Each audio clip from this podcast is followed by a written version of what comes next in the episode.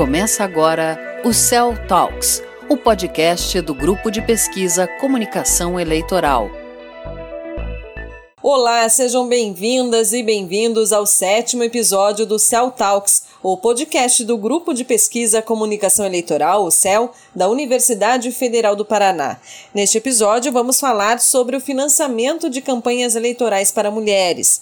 Este foi o tema de um evento realizado pelo CEL em agosto deste ano, que contou com a participação de Miguelina Vecchio, coordenadora nacional do Fórum de Instâncias de Mulheres de Partidos Políticos, e Gerson Scheidweiler, coordenador geral de pesquisa do Observatório Nacional da Mulher na Política. Para melhorar melhorar a distribuição de recursos para mulheres e fazê-las ter mais espaço nas candidaturas, Miguelina diz que é preciso mudar o comando interno dos partidos no Brasil. Nós temos ainda o problema das construções dentro dos partidos. Nós temos vários partidos no Brasil que não tem nenhuma mulher na sua executiva nacional. Então, assim, ah, nós vamos fazer um organismo desse de mulheres para fazer de conta que daqui tem pluralidade.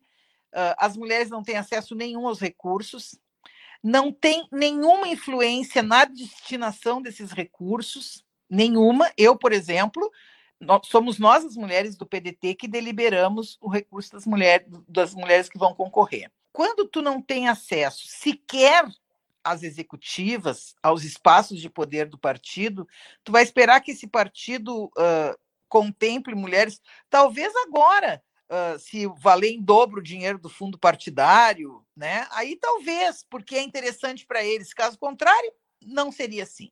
Atualmente, dos partidos que formam as oito maiores bancadas da Câmara Federal, apenas o Partido dos Trabalhadores tem uma mulher na presidência nacional, a deputada paranaense Gleisi Hoffmann. Miguelina Vecchio criticou as mudanças no Código Eleitoral e as negociações para flexibilizar ações afirmativas que garantem espaço para as mulheres no legislativo.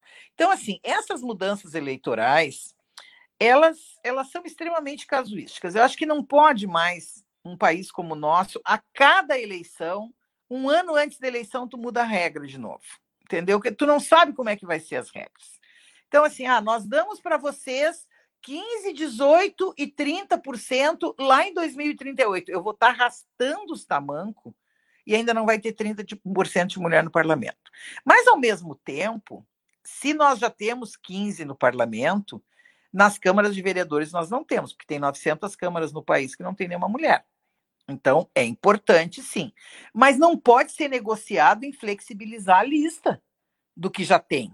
Quer dizer, abrir mão de ter 30% de mulheres concorrendo é dar um passo atrás de tudo que você já construiu. Ainda sobre os problemas relatados, Miguelina destacou a preocupação com a diminuição dos investimentos para a formação política das mulheres. Ela criticou o que chamou de fazer política apenas no ano da eleição. Outra coisa absurda é tu querer negociar os 5% do fundo partidário e possibilitar os partidos a jogar isso para o período eleitoral, acumular para o período eleitoral. Mas no período eleitoral tem o, tem o, o, o dinheiro eleitoral. Para que usar o dinheiro do fundo que pode fazer manutenção e formação política para as mulheres? Isso é a mesma coisa que dizer o seguinte: política só se faz em eleição, não se faz política fora de eleição. Tá, mas e o movimento social e a capilaridade? e a construção que nós vamos fazer dos conselhos de direitos, da fiscalização, ser político é só o eleitoral. Outro ponto de atenção destacado por Miguelina foi a proposta do Distritão, rejeitada no Congresso Nacional. Segundo ela, os deputados se tornariam instituições, podendo negociar individualmente os projetos, algo que lhes conferiria um poder muito grande. Primeiro, porque se já são uh, pouco ideológicas as relações, né? E se os deputados já se configuram muitas vezes em, em instituições, né? Com o distritão, realmente acabariam os partidos e ficaria cada deputado vira um, uma instituição, né? E aí, inclusive, os negócios a partir da política ficam muito mais com muito mais maior possibilidade de existir, né? Porque cada um vai botar o seu preço, né?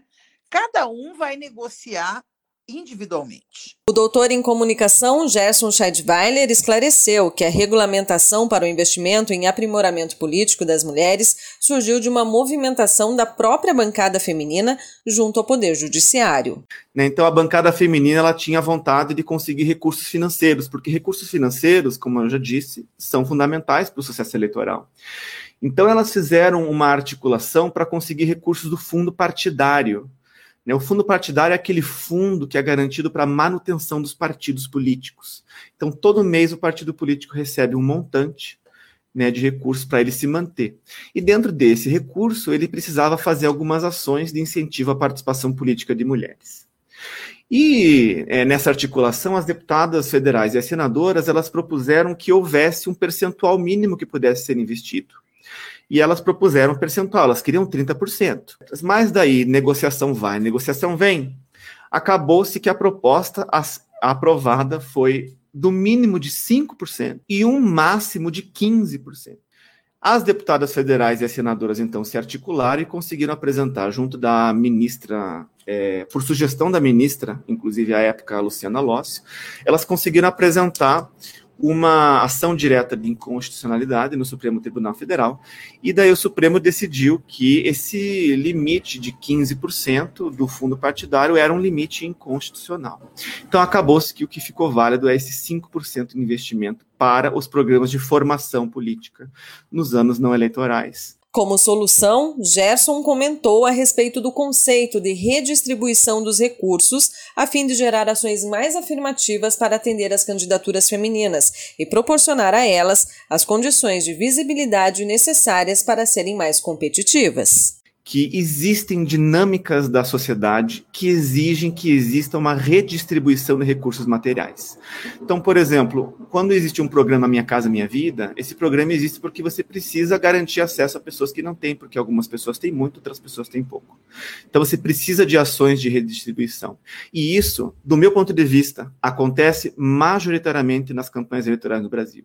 Você tem poucas pessoas com muito recurso e muitas pessoas com pouco recurso. No entanto, em relação ao último ponto, é preciso ficar atento com a distribuição enganosa do dinheiro.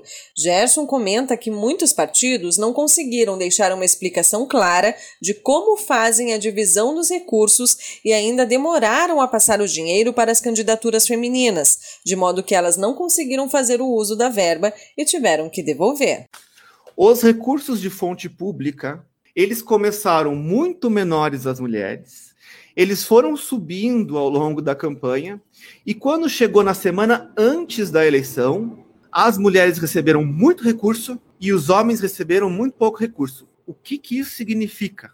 Os partidos, eles primeiro distribuíram o recurso para as candidatas mulheres que concorriam à reeleição, porque elas né, já tinham uma articulação com o partido, eles sabiam que eles tinham que distribuir 30%, então ele foi, ele foi melhorando à medida que o tempo vai passando.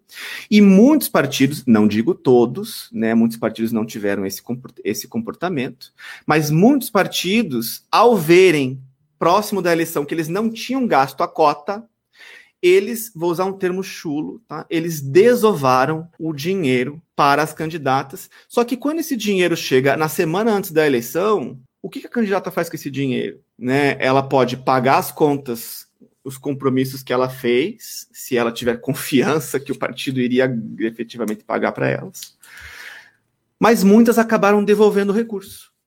O evento sobre financiamento de campanhas femininas e outras palestras de comemoração dos 10 anos do Céu estão disponíveis no YouTube, no canal Punk. Cell Talks e agora a Gabriela Gorges traz a indicação de um artigo científico produzido pelo Grupo de Pesquisa Comunicação Eleitoral. Quer saber de outras produções do Grupo de Pesquisa Comunicação Eleitoral? Então te recomendo o artigo As Aparências Enganam heurísticas, estereótipos e espetacularização no processo de visibilidade midiática, do líder celeste Ari Azevedo. Nele, o professor busca compreender o aumento do interesse público em temas de grande visibilidade midiática a partir do estudo de caso da ação política e eleitoral do ex-presidente Donald Trump. Esse artigo e outras publicações científicas de pesquisadoras e pesquisadores do nosso grupo de pesquisa você encontra em nosso site, o www.comunicacaueleitoral.fpr.br no link das publicações. Você também pode acompanhar as informações das nossas pesquisas e eventos nas nossas redes sociais, no Facebook, Twitter e Instagram, e no YouTube no canal Punk. No Spotify e no SoundCloud você encontra os episódios anteriores do nosso podcast. O Cell Talks fica por aqui. Coordenação de conteúdo e reportagem, Jefferson Towne. Apresentação, Karina Bernardi. Reportagem e edição, Gabriel Domingos e Gabriela Gorges. Você ouviu o podcast Cell Talks, do Grupo de Pesquisa Comunicação Eleitoral da Universidade Federal do Paraná.